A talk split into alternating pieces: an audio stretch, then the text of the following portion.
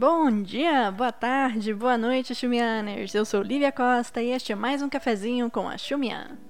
O cafezinho de hoje traz os assuntos de destaque da newsletter 168. E é claro, né, que não podia deixar de ser distribuição de renda na China, hidrogênio verde e algumas dicas culturais da sessão Janhe. Vamos nessa? Afinal, o bolo cresceu. Será que agora é a hora de dividir então? Quando anunciou o movimento de abertura e reforma, há muitas décadas atrás, o Deng Xiaoping falou que primeiro era preciso enriquecer e depois distribuir.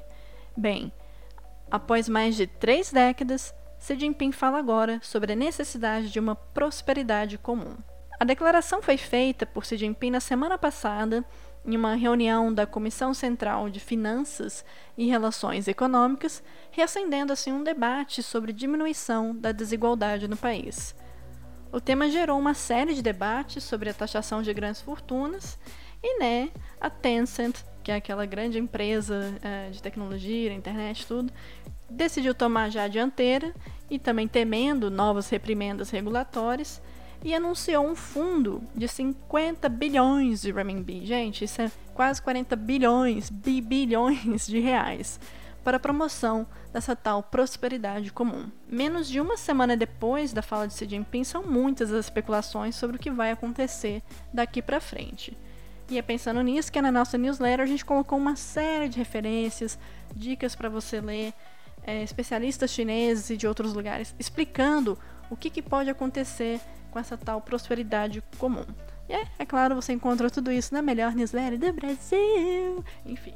Agora vamos então pular para a Mongólia Interior, que é uma região autônoma que fica ali no norte da China e daria muito bem aqueles casos de aquelas fotos de antes e depois, sabe? E é bem interessante porque assim, a Mongólia Interior por muito tempo ficou conhecida pela intensa exploração de carvão. Inclusive, quando eu fui lá, realmente eu pude ver isso. E recentemente, mais recentemente, digo, semana passada, a Mongólia Interior anunciou um plano, um mega projeto de produção de hidrogênio verde. É isso mesmo, é um baita de um salto na transição energética, né? Um lugar que explorava muito carvão, agora está focando na produção de hidrogênio verde.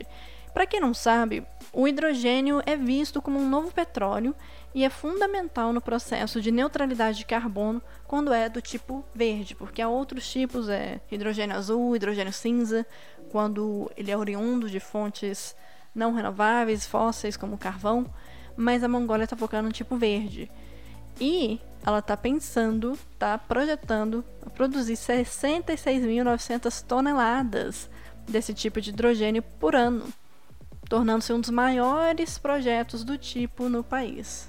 Incrível, né, gente? China, assim, sempre surpreende, né? Não, não tem coisa pequena por lá, não. E, enfim, né, para quem não sabe, também a China é quem mais investe em energia renovável no mundo e é hoje a maior produtora global de hidrogênio com fins energéticos. E para quem fica pensando, né, cara, como é que eles chegam a esse patamar de já ser maior produtor e aí lança esse mega projeto?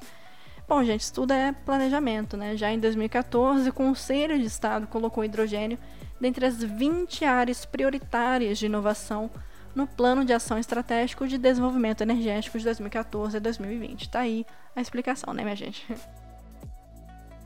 Agora vamos pular um pouco aqui para as dicas culturais. O cafezinho agora vai pegar os destaques da Janhan, que é a sessão onde a gente coloca dicas de documentário, filme, música, artigos mais acadêmicos e os destaques dessa semana são bem legais. O primeiro deles é para você que está sempre ouvindo as mesmas músicas desde sempre, as, play as playlists nunca que se atualizam. Quem nunca, né, gente? Bom, a Rating China fez uma playlist super bacana com as músicas lançadas no verão chinês que estão bombando do punk ao hip hop. Então, dá uma olhadinha lá na nossa newsletter, nessa, na seção Jungha, que você vai encontrar o link para Rating China. E a outra dica é para você que quer pensar relações internacionais, pensar o mundo, na verdade, a partir de uma ótica diferente e por que não tentar pensar ou entender de que maneira pesquisadores chineses enxergam o mundo. E é com esse propósito que foi feito o livro How China Sees the World. Opa, olha o inglês aí. que foi um livro lançado em 2019 E ele mostra os assuntos mais quentes das relações internacionais. Tem cinco capítulos só, bem bacana. E boatos boatos, tá, gente? Que você encontra esse livro na internet. Eu só tô, só tô falando. Tô sugerindo nada, não, tá? Mas enfim. Este foi o nosso cafezinho com a Xumian, o roteiro de Talita Fernandes, Bruno Guimarães e Lívia Costa, também conhecida como a pessoa que vos fala. Edição de Bruna Pinheiro e adaptação minha. Você pode acompanhar mais notícias sobre China em nossas redes sociais, além de, é claro, assinar a nossa newsletter semanal maravilhosa, linda e gratuita, em português, em espanhol. Enfim, né, gente? É muito incrível. É só você dar uma olhadinha lá no www.xumian.com.br. Até semana que vem muito obrigada!